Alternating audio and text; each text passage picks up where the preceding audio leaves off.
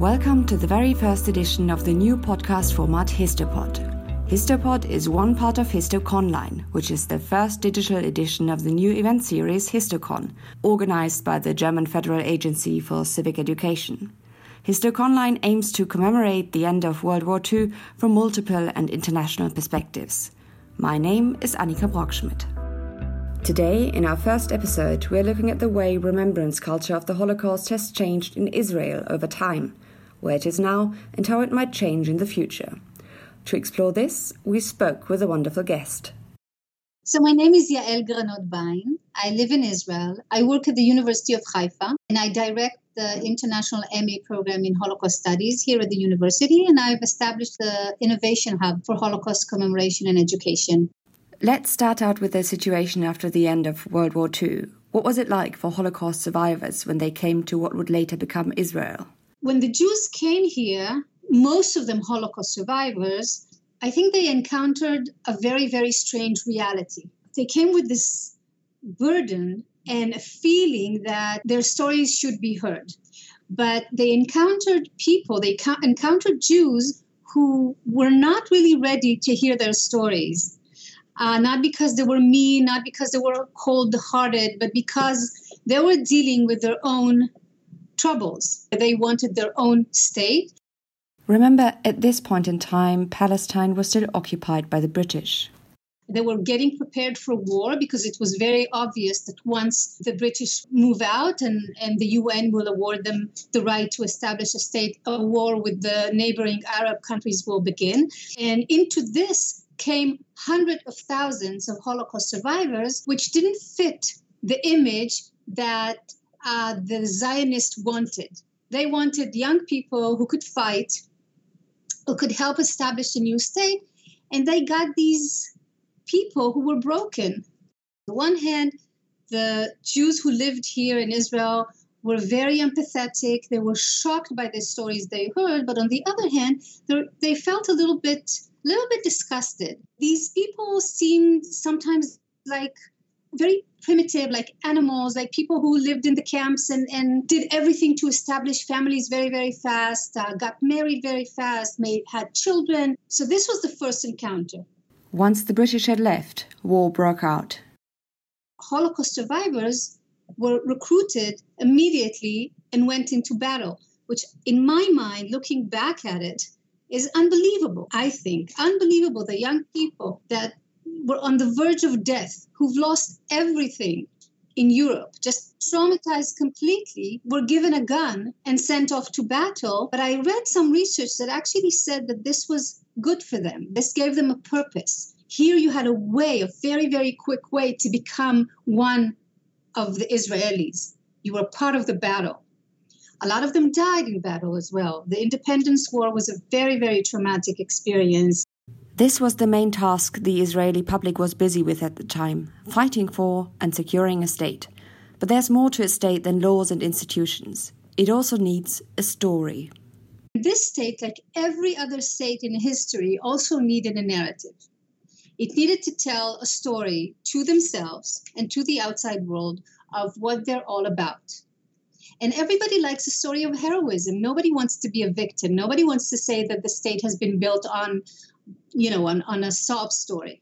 So within this story of heroism and of the of the Israelis who were strong and courageous, the story of the Holocaust that just didn't fit in.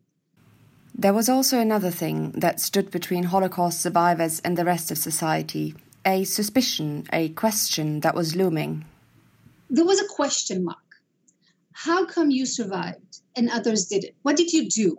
There was suspicion towards them. Another thing to remember is that there were quite a few trials of Jewish collaborators in, in the first decade of the state of Israel. So there were there was proof of Jews that, and I'm not going into the reasons now, did collaborate with the with the Nazis and were trial put to trial both in the DP camps already and then in the state of Israel. There was also a divide between the survivors, the regular survivors, and the fighters, the partisans, the ones who were in the ghettos uprising.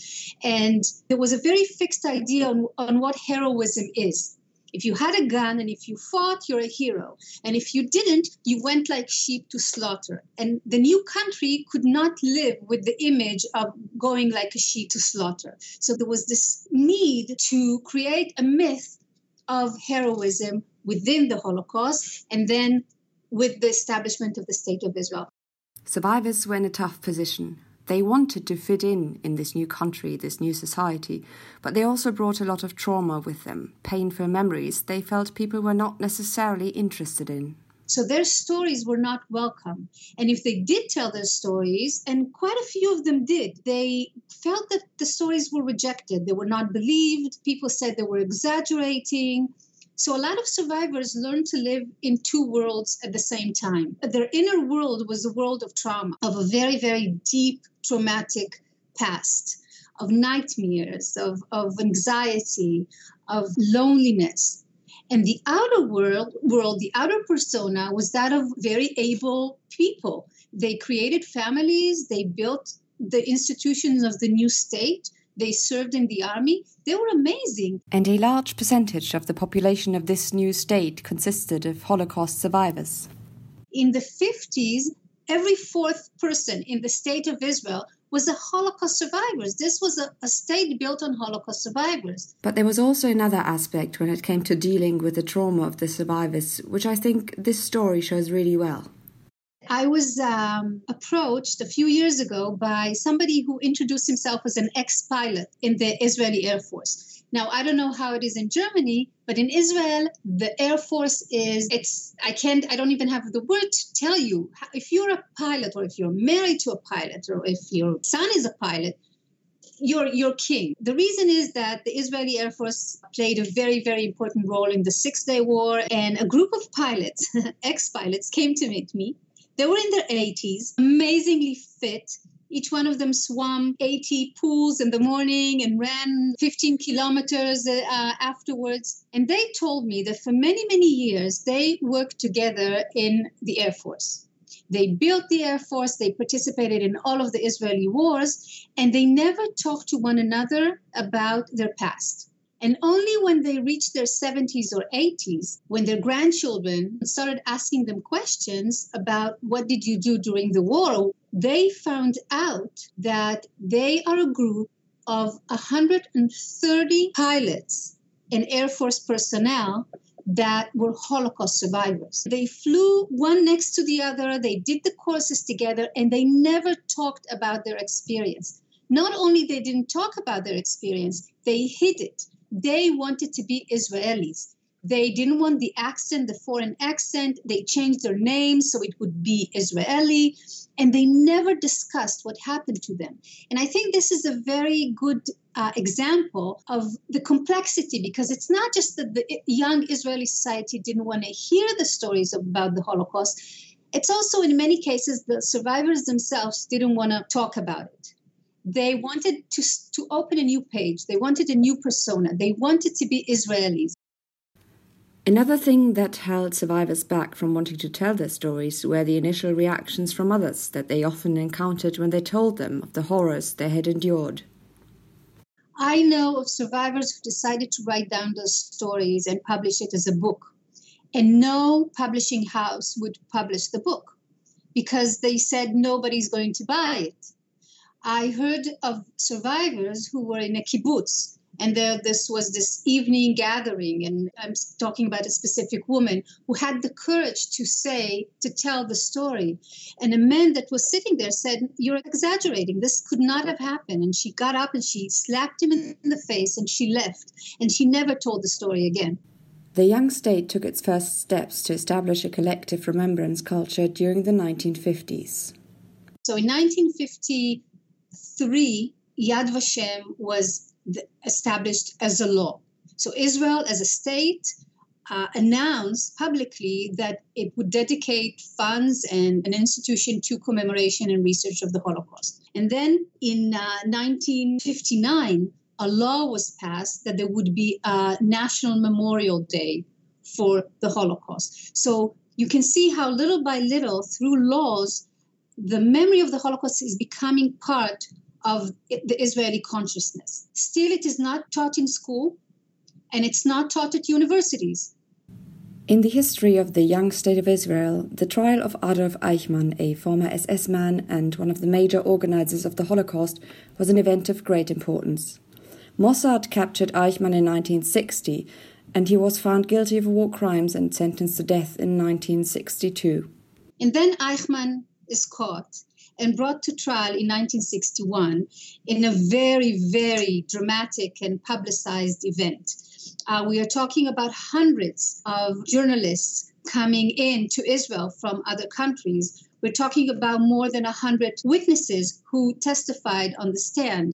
Eichmann was the first Nazi who was ever tried in Israeli court for his deeds during the war. The trial was filmed and widely publicized. It was broadcast live on a screen outside where people could gather and watch, or they could listen to it live on the radio. People were standing in line for hours to get a ticket so they can go in and take part in the proceedings. And it was the first time that the story of the Holocaust was told in an organized way. It was in a, in a certain way, without being critical of the trial, it was a, a bit of a show that was aimed at giving the Holocaust a place in the public memory. And in that sense, it did an amazing job. The feelings of empathy were rising. Um, people asked, Where were we? How did we not realize what these people have gone through? Why were we so insensitive in the way we accepted them into society? It made the trauma and its its profound lingering effect very clear to the Israeli public. If if initially they thought, oh, this will go away, they now realize this is not going anywhere. This is how they live every day. There was also a new generation of Israelis, the grandchildren of the survivors, and they were in a very different position than their parents and grandparents had been there were a lot of teenagers that did not live through the Holocaust. The state was about 14, 15 years old. So these youngsters, they did not experience the anxiety around creating a state or living without a state. And suddenly they were exposed to these stories. And this had a profound impact on them. And it became part of their identity. And this is where the change really began. It started with the education system that in the 70s decided to teach the Holocaust as a mandatory topic. This had not been the case before, but the young, the third generation, had questions, and this was reflected in what schools started to teach. All Israeli children meet survivors, watch a lot of Holocaust films, participate in ceremonies every year around the National Memorial Day. There's a siren in Israel in April. Everybody stands still and remembers the victims. And every child in the sixth grade has to write a paper, a, a big project that we call Roots, Shorashim. And the project is to look into your family history and uh, interview grandparents, uh, family members, collect pictures. So obviously, in many households, you get to the story of the Holocaust. And this started this trend that the third generation, the grandchildren, in the 80s and onwards, started asking questions that the second generation was too afraid to ask. Another thing that is a big part of Holocaust remembrance for many teenage Israelis to this day are the trips to Poland, where they visit the death camps and other places of Jewish suffering. During the last years, these trips have been met with some criticism. This is a rite of passage. There is an image that all the Israelis at the age of 16 and 17 are going to Poland. It's not true. Many of them do as part of their school curriculum. I will be honest and say I have three children. Two of them are now in their 20s. I did not allow them to go to Poland. I think it's not the right way to go to Poland. I don't think it's the right age to go to Poland. There was a lot of criticism that this was a death trip. There is life before the Holocaust and after the Holocaust. So I know that the trips are now changing and there's more encounters between Polish youth and Israeli youth. There's more emphasis on Jewish life before the Holocaust so that people would not think of Poland as this Jewish graveyard. What's your main criticism of how these trips are conducted and have you been on one yourself? I still think it's I don't think that this sort of trip, and I've done it with my students, in the context of our MA program. I think it's a very, very difficult emotional trip. It shouldn't be done with teachers, it should be done with family. I don't think it should be done at the age of 16 or 17. I did it the first time when I was 40, and I still think it's too young. But this is a huge thing for Israelis. In today's Israel, the status of Holocaust survivors in society could not be more different to what it had been just after World War II had ended. For us, today in Israeli society, Holocaust survivors are uh, rock stars. We see them as heroes, no matter what they've been through. We see them as heroes. They are our guiding light. We want to know what they have to say about Corona, about everything. They started uh, going with the children to the camps and telling their stories. They came, they were invited into the schools to talk about their stories. We're looking into an era where suddenly every survivor or every victim has a name. We are now talking not about the collective memory of the Holocaust, we're now talking about the breakdown of the memory into specific people where everyone has a story. And that was the beginning of the change which is now a whole different atmosphere. Today, the Holocaust is present in almost all aspects of everyday life in Israel. Israeli politicians used the memory of the Holocaust to gain a lot of political aims. And this made the Holocaust a present thing. The Holocaust is present today in Israeli society, I think, much more than it was in the 1950s. I hear children speak today, and the word Holocaust just pops in their vocabulary when they want to talk about a, an awful day that they had or a, a terrible exam that they had. Oh, that was a Shoah, that was a Holocaust. At this point in our conversation, Yael added something that might be helpful for those listeners who aren't Israeli. I also want to explain something to someone who's not an Israeli. We live in a state that is constantly being targeted and its legitimacy is constantly being questioned. I don't know any other state that lives in this constant situation. I don't know any other state that is being called into question as to the legitimacy of its existence. Now, imagine a child that is living in Israel, was born in Israel, and his entire life, this is what he hears that maybe when he grows up, there won't be a state of Israel. The collective memory of the Holocaust is you're being constantly reminded of it. Even if you want to forget it, and so many young Israelis just don't want to hear about it anymore. How many times can you hear about it? But then they open the news and they see that again they're being threatened. Again, they're saying that their state should not have been created this is a, a reality that I don't think anyone in a country that is very sure of its existence can even understand. When we look into the future of Holocaust remembrance, not only in Israel, but also across the world, as time goes on, we all have to deal with one issue that becomes more pressing with every passing day. The main issue we're all dealing with is the disappearance of survivors. We know from research that the one profound experience when you learn about the Holocaust is meeting a survivor. So we're all dealing with what do we do? How do we tell the story of the Holocaust when we don't have the survivors? And this is a challenge that I think every Holocaust institution in the world is now pouring a lot of money into to come up with very, very innovative ideas and solutions to this issue. And of course, digital tools are the prevalent solution. Some institutions are already experimenting with the possibilities of virtual reality and how it can be used to preserve the memory of the survivors once they are gone.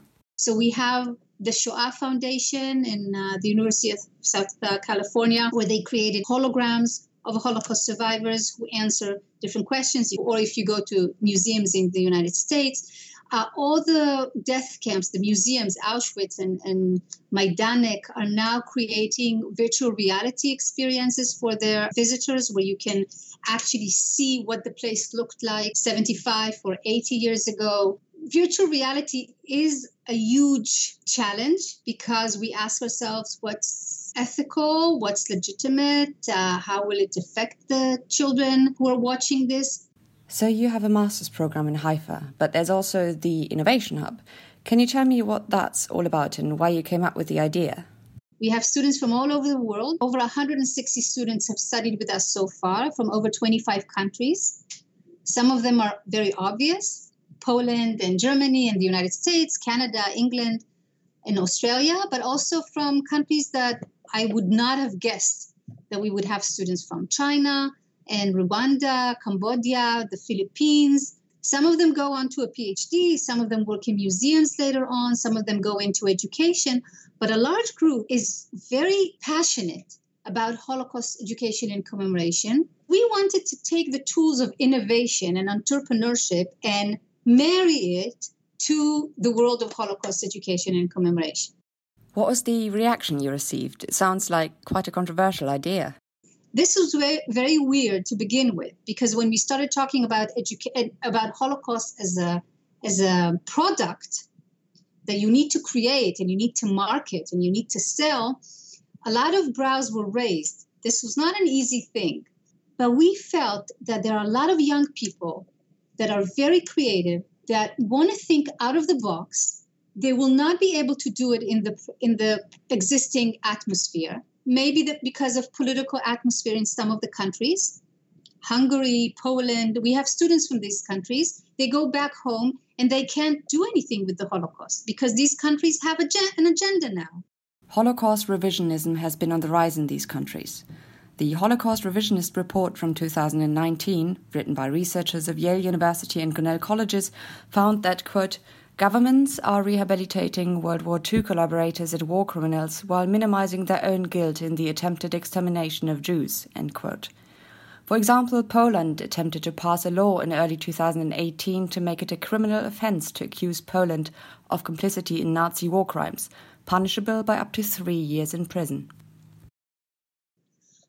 On the other hand, in countries that do push Holocaust memory forward, this is usually done from the top down.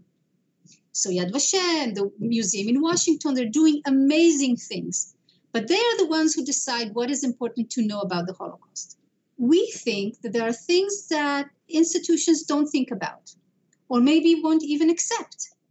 For the first cohort, we chose seven of our graduates who then came into the Innovation Hub. So this was done on top of their studies. They needed the initial knowledge about the Holocaust, other than that, they needed to be creative. They to, they needed to be passionate. So these were women who came from Germany, England, Australia, um, Holland, and Israel. They came to Haifa for four months. They had had an initial idea of what they want to do, but for four months, they worked in a very systematic way with many experts that came from the digital world, from the business world, from uh, the world of design, um, the world of education. They developed their project into their idea into something real. What was the most important thing for you to teach your graduates in the Innovation Hub in connection with Holocaust remembrance that they could not have learned anywhere else? We want to provide our students with a lot of knowledge of the Holocaust, but also with practical tools of what to do with this memory what do you do with it? You know so much. You want to make the world a better place. You want people to remember. Now, what do you do with it? So, we taught them to write a business plan. We taught them how to do uh, focus groups and market research. They learned how to build a website. They learned how to do digital marketing.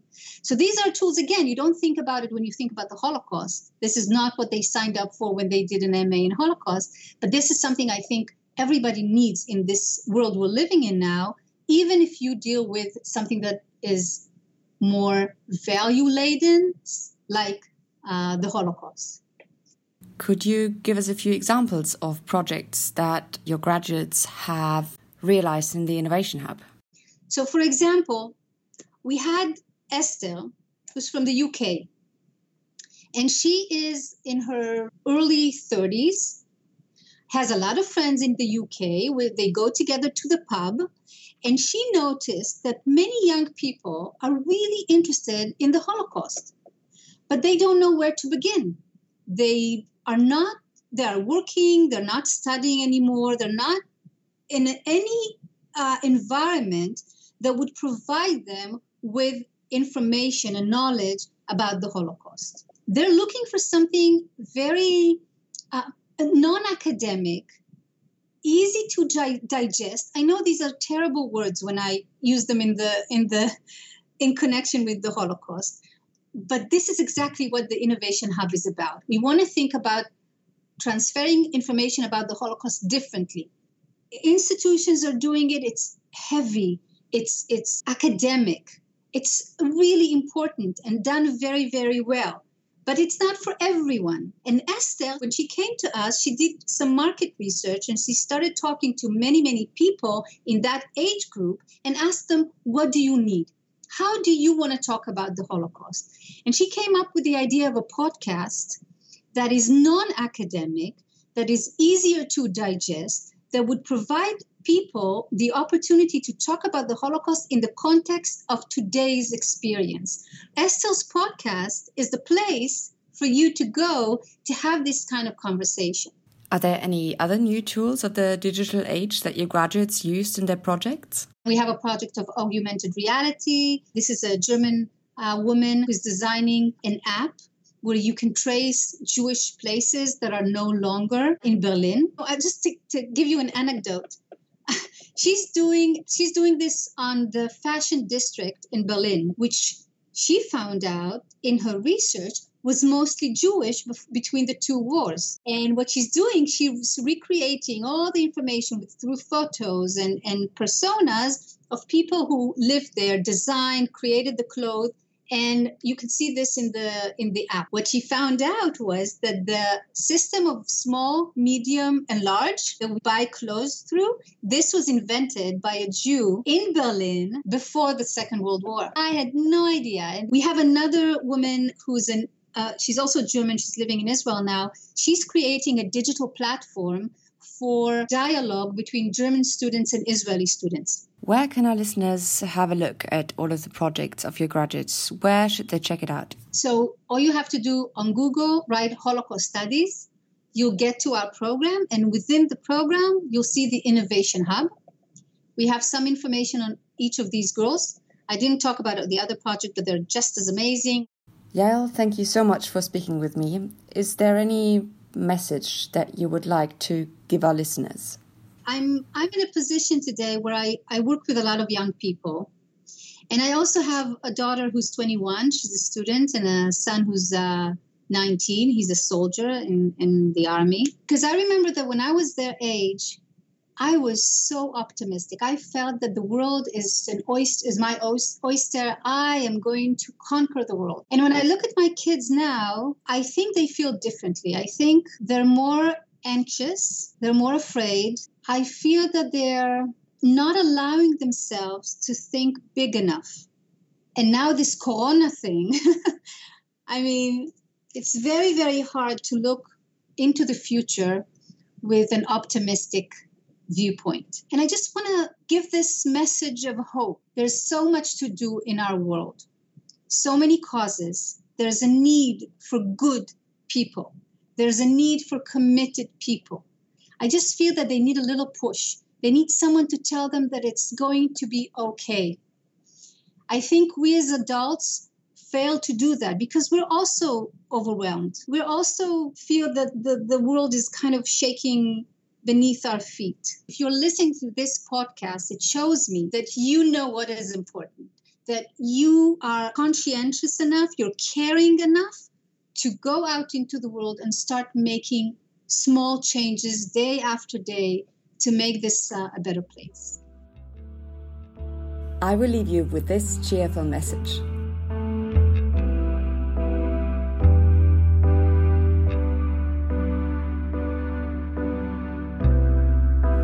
You can find more information about the Histo podcast as well as various other offers on www.histocon.de. To stay updated, feel free to check the website on a regular basis as the HistoConline team plans to successively expand the offers throughout the year. If you have further questions, reach out to the team via histocon2020 at bpb.de. The music we used is Sincerely by Kevin MacLeod. Take care and stay healthy.